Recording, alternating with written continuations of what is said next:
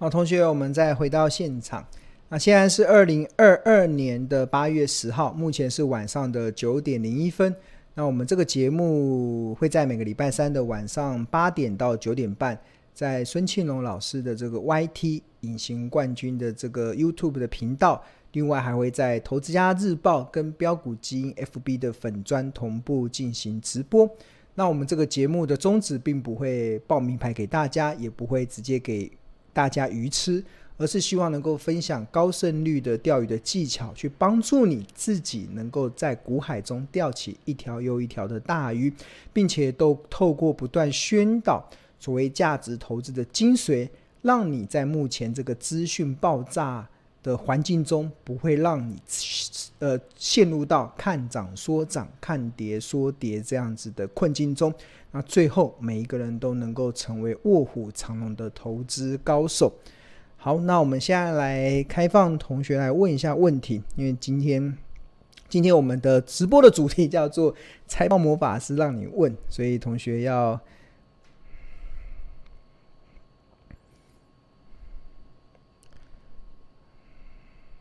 好看一下。那有一位。A A，然而说，请问金融股现在可以进吗？现在可以进吗？这个问题太简单了，对吧？这简单到我不知道怎么回答，对啊，对啊。金融股有很多种金融股，有寿险的，有证券的，有银行的。那证券、寿险股又有国泰金、富邦金、新光金，还有开发金，对啊。然后每家公司的状况都不一样。你问这个问题就，呃，我们先前的这个呃。这位同学啦，这个这个叫呃蓝耳嘛，A A 蓝耳，你可以去回看我们在我们这个频道中前两周有呃前两应该说有两篇关于金融股的一个论述，那你就可以去回去看这个金融股的论述。那这边有针对金融股提出了一些看法，那我觉得这些内容应该是还蛮受用的，还蛮受用的，你应该回看，我看一下，一一个是。一个是，呃，看一下是几月几号的，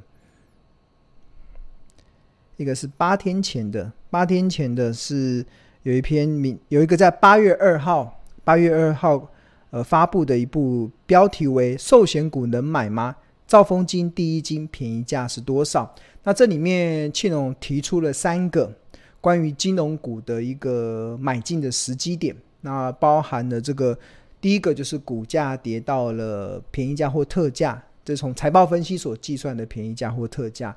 那第二个其实就是呃股价出现了技术分析中的月 K D 指标的黄金低档的黄金交叉。那第三个其实就是用这个直利率四五六的口诀来判断哪一些这种长期可以稳定配息的这些公司、这些金融股，它的便宜价是多少，合理价是多少，昂贵价是多少。那这个四五六口诀也蛮好运用的，所以这个这位同学可以回去看啊，自己要做点功。如果你要买的股票，要自己去做点功课。那我们都有都有这个讲的非常的完整，非常的完整。好，那这天那那篇的人数还蛮多人看，现在已经有四万多人看了，对。所以这篇这篇真的是非常。漏非常多的一篇影音观点，就是要值得收藏。大家记得帮邱老师，呃，订阅、分享、打开小铃铛哦。要要记住，就是越分享会越有钱，真的越分享会越有钱的。好，好，我再往我再往前推，看一下。然后有同学问：生技股现在值不值得投资？生技股我没有研究，所以我没办法帮大家回答。但台我只能说，台生技股中我有研究的是医材股，台湾的医材股。这医材里面包含了四一零七的邦特，还有包含了易泰，包含了一些泰博。这个就对台湾的生技股来讲，都算是蛮有竞争力，而且都是有获利基础的公司。那问我了，我自己的研究的范畴其实都是偏向于医材类的医药材，然后这我过去有很多在网络上很多的文章，这位同学可以去找找看。那值不值得？值不值得投资？这 Antony 嘛，Antony C 问的，生技股值不值得投资？对我来讲，医材股很值得投资，因为医材股很多的公司都已经掉到了便宜，就是已经好一阵子没有涨了，所以，所以，呃，所以就对我来讲，我觉得长线的投资人可以去留意。那至于制药的或者是新药开发，那那个已经不是我的能力范围，所以我没办法回答。好，面条大哥。他说：“升息加经济衰退，我存的金融股除息后要直接买回来吗？最近好强啊，三个月上上下下我都看不懂，升息是利多还是利空？如果升息，外资会提款吗？升息是利空还是利多？对银行为主体的银，对于以银行为主的金融股而言，升息是利多，升息是利多。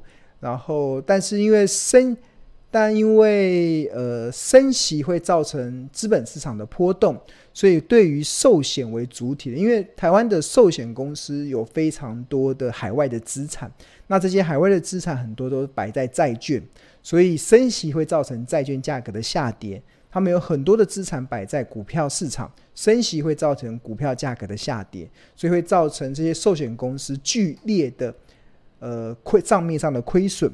所以它会变成寿险公司的利空。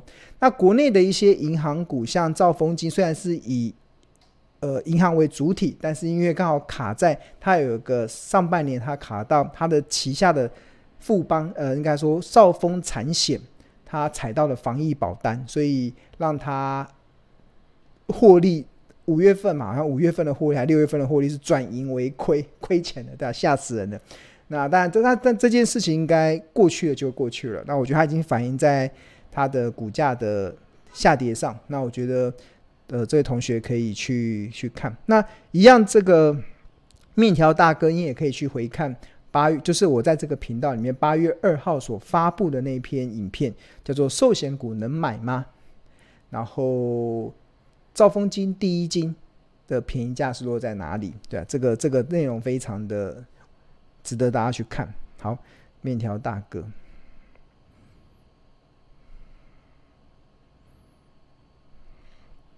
四五六法则当然都可以用啊，就是都可以进场。花样美男子问说：台积电每年成长，五年后殖率会拉高，预估五年后股价值会在五趴以上，到时候股价会昂贵。那时候。股价会昂贵，殖利率是不错，那老师会买吗？会卖吗？还是会保留一部分？我已经考虑到五年以后了，我要先度过现在的目前的状况嘛。台积电现在目前的状况是很明显，就是它在这这两三年是它资本支出呃扩大的阶段。那我给大家一个概念，就是一家公司它赚了钱之后，它有三种方式可以去运用它赚的钱。就上一个年度赚的钱，它有三，它有三个。第一个是回馈给股东，第二个是再投资，第三个是还钱。那因为现在利率很低嘛，所以大部分企业还不会选择这个还钱的一个方式。那台积电现在的一个政策是用在再投资很多，因为他觉得未来半导体产业会成长很快速，所以他砸下了一千亿美金，不断的疯狂的在盖厂。但这些产能开完之后，大概二零二五年吧，最慢大大概差不多二零二五年，这些产能大概都已经全部投投资下去了。那他他赚来的钱就不需要再投资，所以他就可以做什么？回馈给股东，回馈给股东。然后回馈给股东的话，他就会去提高他的现金股利。所以现在看台积电现金股利也许不高，每一季大概是二点七五，但是可能再过个几年之后，可能就会每一季就会开始三块钱、四块钱慢慢的上升。那甚至还有可能按照一些。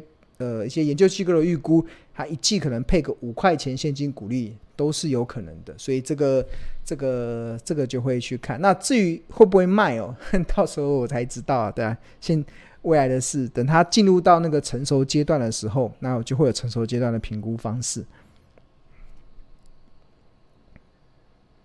OK，好，那这个电子股一直跌。然而又买金融股，又买电子股，该跑吗？电子股一直跌，那也有在涨的，也有在涨的。那你买的是什么股？然后怎么知道？所以这个同学问的太简单了，对吧？没有办法回答。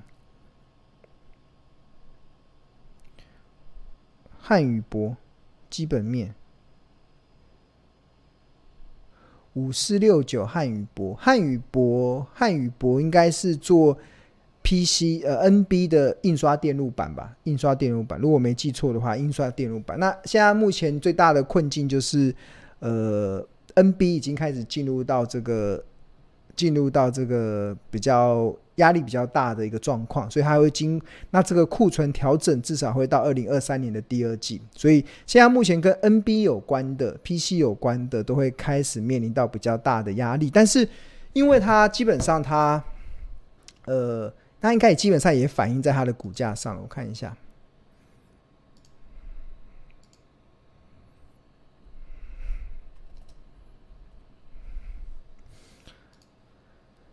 哇，现在是二十九块哦，酷哦。好，那所以它基本上已经反映在它股价的账面上。它之前曾经五十四块嘛，然后往曾经在二零二一年曾涨到五十四块，然后现在跌下来。那如果就这个时机点的话，就依照我常常教大家的这个月 K D 黄金交叉的时候，可以去判断它这一波是不是止跌回稳。那第二个就是按看看河流图嘛，河流图近六十天。我们现在标股，这大家目前看到画面是标股金 A P P 的画面，然后它现在目前用六十天的平均的六十天平均本益比来看的话，它要到二十二十六点七三以下就会开始进入到特价，就深蓝色这个特价区间，所以现在现在现在是落在便宜区间，现在落在便宜区间。那那通常因为现在目前的产业未明，所以应该会有比较。多可以让你有切入的一些机会。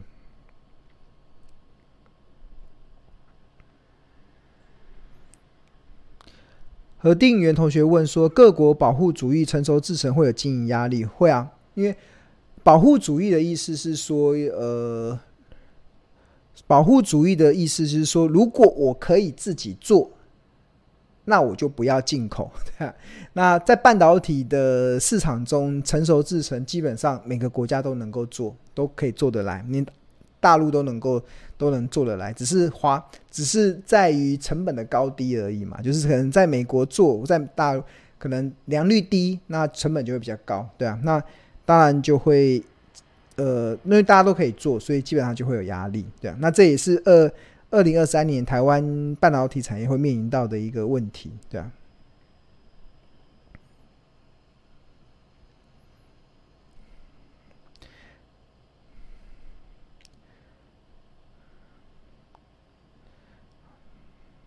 然后何定元同学说，产业他在做分析的时候是产业分析为主，财报分分析为辅，筹码分析为辅，技术分析为辅，对啊，对啊。对，真的很不错。呃，庆荣老师的观念就是这样子。那那产业分析其实就是去去追踪你可以看得懂的产业，因为每个人能力圈不一样嘛。然后也搞不好有人是在生，就像我刚才说，其实我对生技产业、新药业我完全没办法评估。但是搞不好有一些同学，你就是在新药业工作嘛，你就在这个产业工作，所以你会很了解，知道他们在干嘛。所以你就去做你所熟悉的产业，这个才是。提高胜率一个非常大的关键，对啊，对啊，非常高的关键。对，那筹码分析对，确实是以大股东或者是老板的动向为主。对，大股东跟老板的动向，就是老板的话不能相信嘛，但是他做他做的事一定要相，一定要相信，对啊。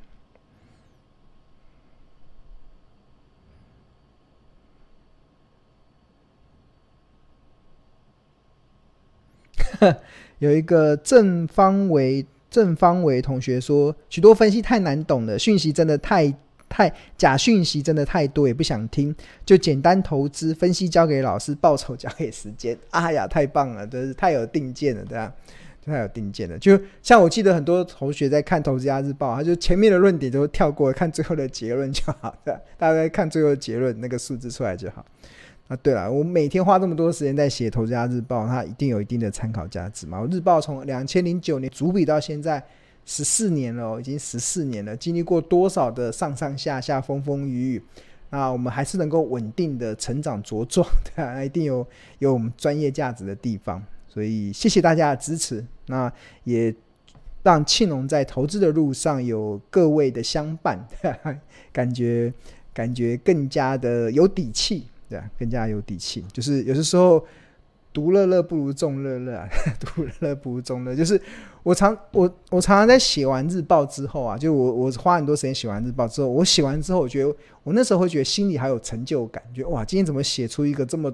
这么独家的观点，或者是或者是创，或者是运用了一个非常好的一个评价的方式，我觉得哇，太棒了！大家常常觉得好棒的，然后就觉得哇，对我的投资帮助很大。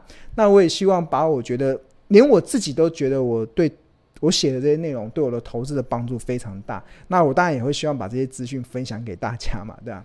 分享给愿意支持我们认真在创作的人，对，我认真在创作，我们不抄袭这样，我们很认真的在创作我们的。内容这样子，坚持原味，原汁原味。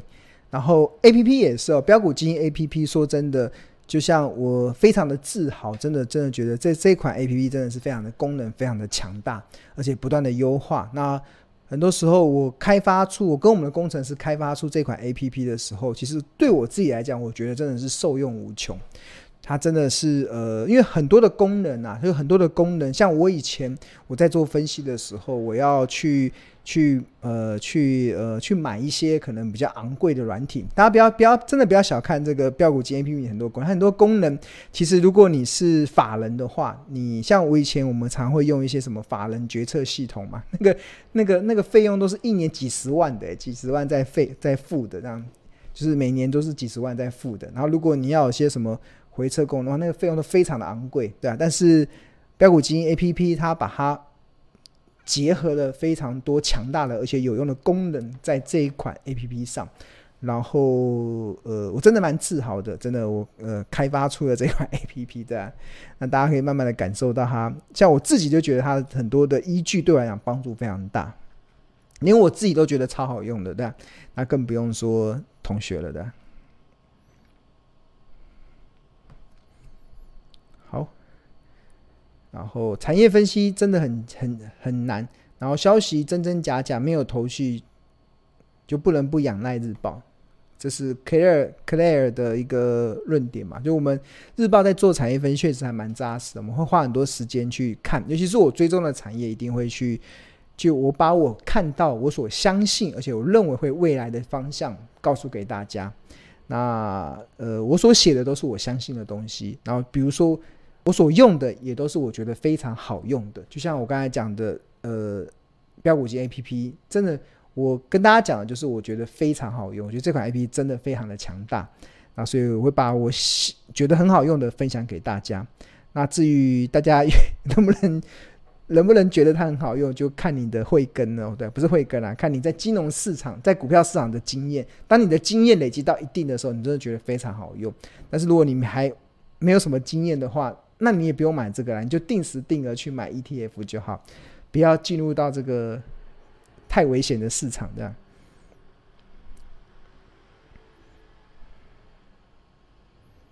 OK，然后建建成泽泽泰说他会看相关个股的新闻，会啊，就新闻会稍微看一下啦，就是你会了解他的状况。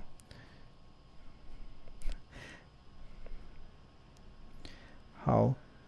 那个俊说很欣赏庆荣老师分析的日报的内容，非常清楚明了，谢谢支持。记住，那礼拜五要记得来参加日报同学会哦。我想要跟同学见见面，对啊。大家平常都在赖上嘛，然后在网络上。那去年跟因为疫情的关系停办了一年，那今年又重新的开始，四月份举办了一场嘛，那八月份会再举办一场，那这也是今年的最后一场了。好，建建成泽他还认为说，他觉得今年的投资很难切入。那你以为的低点不是低点，然后往上又要掉下来，大盘插底。呃，你以为的低点不是低点，那那那就可能要有几个因素了。第一个就是你，我不知道你指的是什么，指的是大盘吗，或者是个股？那我只是跟你说。大盘跟个股真的不一样，我从来不一点都不担心大盘未来会怎么样，对，我只在乎个股如何嘛。那个股的低点，那你基本上你只要对财报分析，对这家公司够了解，基本上应该八九不离十，真的八九不离十，应该可以抓得蛮清清楚楚的。那所以如果你在这一点还抓不到的话，那就可能你还需要花一点时间去琢磨、去切磋、去学习。那我相信你如果这些时间都值得去花的啦，值得去花的。好。面条同面面条大哥说 CPI 八点五啊，美国的八点五他已经公布了啊，直播就有这个好处，可以马上看那个美股的一些状况啊，降了降了降了降，零零六二零八零六二零八是什么？好常听到零零六二零八零零六二零八就是我讲的富邦那个吗？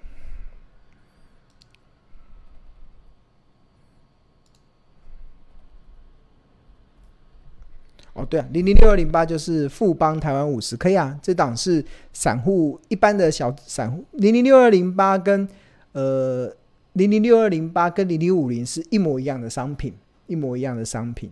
然后呃，它的优点，它比零零五零有更大的优点。第一个就是它的管理费比较低，管理费真的比较低。然后它长期的，它因为它管它的成本的费用。长期都比零零五零便宜，所以它长期来的绩效都会比零零五零好一点点，对啊，好一点点，这不可讳言。所以，呃，如果那我为什么我为什么都只介绍零零五零呢，而不是介绍零零六二零八？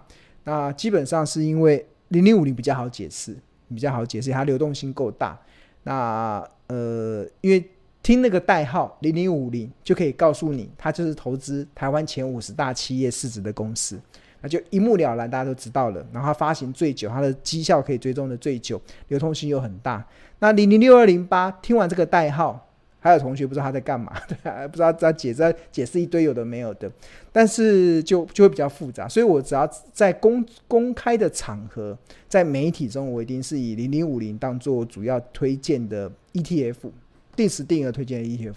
但是如果同学私底下问我零六二零八，我会觉得它确实会比零五零是就呃就绩效表现来讲，它会比零五零多一点点，就跟每一年可能就多个一趴左右，一年一趴，五年就五趴，十年就多十趴了，对吧？那这个就是呃长期确实是有这样子的呈现。OK。，Tony 说上老师的财报课程才是今年最大的投资。对，我还没，我今年还没开课哦。对啊，我今年今年我还没有，我一年只开一次课程啊。对啊，然后今年预计大概十月份会会开课。对啊，十月份今年应该会开，十月、十一月跟十二月一起帮大家度过最后一季第四季，教大家怎么逆转胜。如果你今年绩效还没有还没有赚钱，想办法逆转胜。对啊。真的上过我财报分析的课程呢，会对投资这件事完全被翻转，完全被翻转，这是我很自豪的，可以跟大家讲，对啊。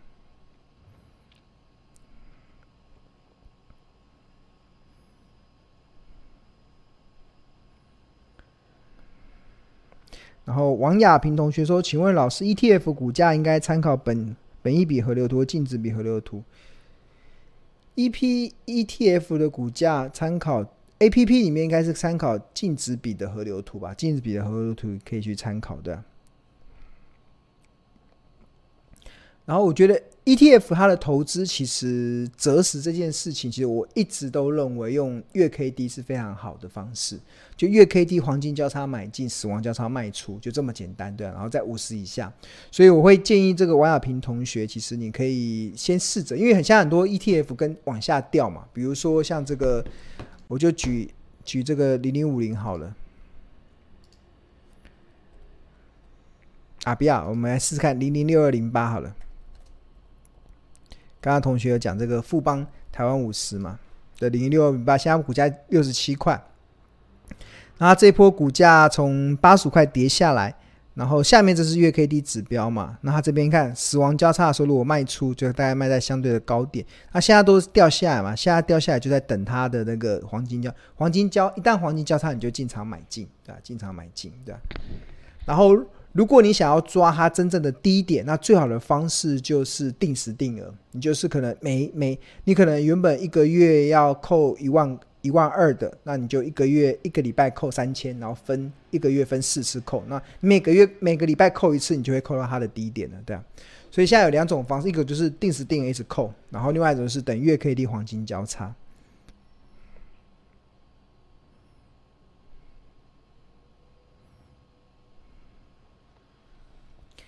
买低是真的很难，不会啊，不不会很难啊。不然我我我长期来就是买低嘛，买低卖高，对啊，买低买低很难的原因是因为你对投资没有定见，你对这家公司不够了解，所以你会觉得第一个你没有它它落到低点的时候，你不知道它是低点，或者是它低点的时候你已经没有子弹了，对啊。那另外一个就是你无法克服人心，因为通常到低点的时候都有不好的消息出现。那不好的消息的时候，你就会想要观望，因为你会害怕亏损，所以要克服一些东西啦。那就透过学习吧。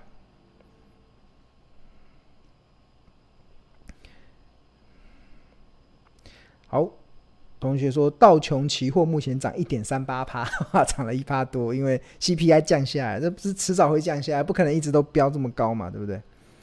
然后台股夜盘急涨过万五，哇，好棒好棒！空头才有便宜的股票捡，对，这个子月的观念很好。就是呃，我前两天的，应该前两天吧，就是我在呃，在七八月七号所发，在我的频道中所发表的这个呃一支影片，然后特别提到说一个标题啦，叫做。熊市是必要之二。所谓熊市是必要，就是空头是必要之二。就是大家觉得空头很讨厌，但是它却是必要的，它是必要的。股票下跌是必要的，为什么？因为才会有让你用便宜的好价格捡到好公司的机会嘛。然后股市的钱呢、会流到有耐心的人的手上，有耐心的人。这个耐心代表什么？耐心就是代表你平常你锁定的好，就我刚才讲。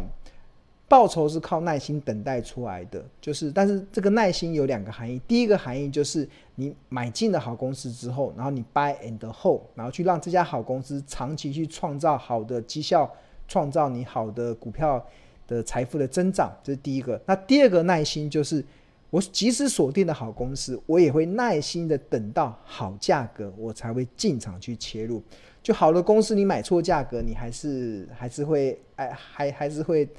滑铁卢嘛，对啊，所以那什么时候才会好价格？那就是空头是必要之二，熊市是必要之二，就是它是它虽然很讨厌，但它是必要的，因为熊市来了，空头来了，股票下跌来了，才会有让你好价格出现，所以这是一个很重要的概念，很重要的概念，同学要好好的思思思说，OK，好。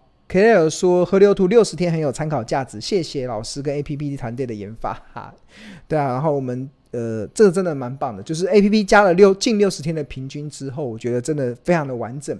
那当然，我们这这两天有发现有些数据可能有一些有误，工程师可能写公式的时候有误，但是我们也快速的调整，下礼拜应该就会整个调整回来。再加上八月中旬之后，所有的上市会公司会公布完财报，所以大概八月中旬之后。那还会用最新的财报，然后又用近六十天的平均值，那整个参考的价值会非常的高，所以同学要好好的利用。好，那 Tony 说期待老师十月的开课，十月的开课，对，诶，同学有把我的重点讲出来，ETF 就是定时定额加上黄黄金交叉时加码，Bingo，非常好。如果定时定额都快在高点会，会会。会亏吗？不会，定时定额你就定时定额了，就不管定时定额就已经不管高点，你每一次买在高点都无所谓，因为它终究会有低点让你买。